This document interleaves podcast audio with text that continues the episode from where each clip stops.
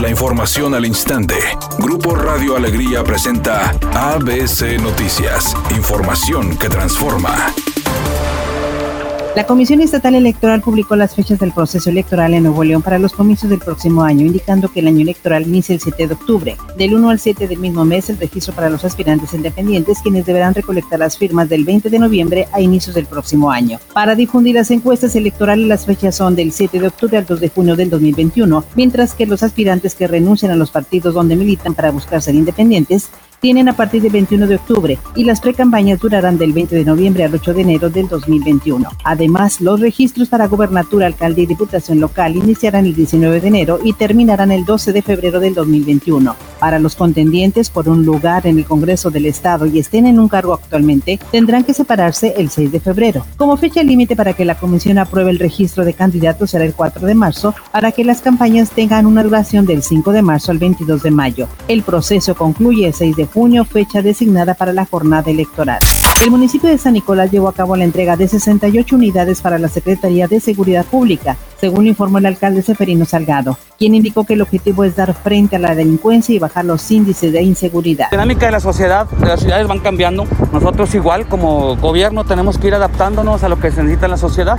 El día de hoy se entregan 68 unidades de diferentes tipos. Algunas tienen que ver con jeeps, con snorkel. Nosotros hemos tenido inundaciones muy graves en menos de año y medio. En este tema tenemos que irnos preparando también para que la policía pueda ser reactiva en temas de inundaciones.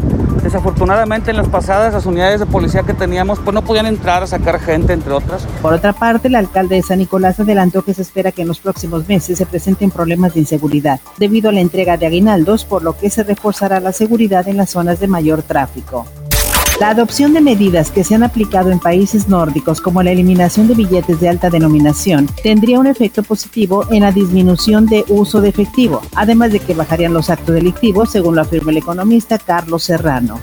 Editorial ABC con Eduardo Garza. Los médicos, enfermeras y el personal de salud se la están jugando para salvar vidas del COVID-19 mientras muchos otros ciudadanos se la juegan pero para infectarse, sin cubrebocas, sin sana distancia. El coronavirus es una cosa seria y ha matado a más de 3.500 personas en tan solo seis meses aquí en el estado. Los guardianes de la salud hacen su mejor esfuerzo. Ayudémoslo a combatir el COVID-19.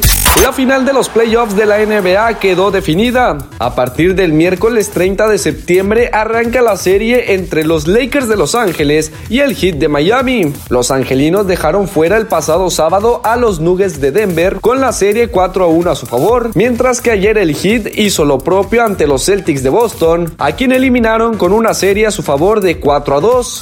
¿Qué tal? Vaya lo que son las cosas. El ex esposo de la actriz Naya Rivera, el también actor Ryan Dorsey, encontró consuelo por la pérdida de la estrella de Glee en su hermana menor, Nikaila Rivera. Ya se dice que ambos tienen una relación, aunque ninguno lo ha confirmado. Lo que es cierto es que han sido captados juntos en varias ocasiones después de que Naya falleció hace aproximadamente dos meses. Tráfico pesado en varios puntos del área metropolitana a esta hora de la tarde. Uno de ellos se presenta sobre la avenida Eloy Cavazos en el municipio de Guadalupe, desde la calle Mármol hasta su cruce con la avenida Maestro Israel Cavazos. Los vehículos circulan a 20 kilómetros por hora, tenga paciencia. Otro punto que tiene complicaciones viales en el mismo municipio es sobre la avenida Azteca. El tráfico se debe a un choque por alcance que está tapando un carril de circulación, tenga precaución. En el primer cuadro del municipio de Monterrey, sobre la avenida Juárez, se encuentran largas filas de automovilistas en dirección de norte a sur. Recuerde siempre respetar los señalamientos viales y no utilizar el celular mientras conduce.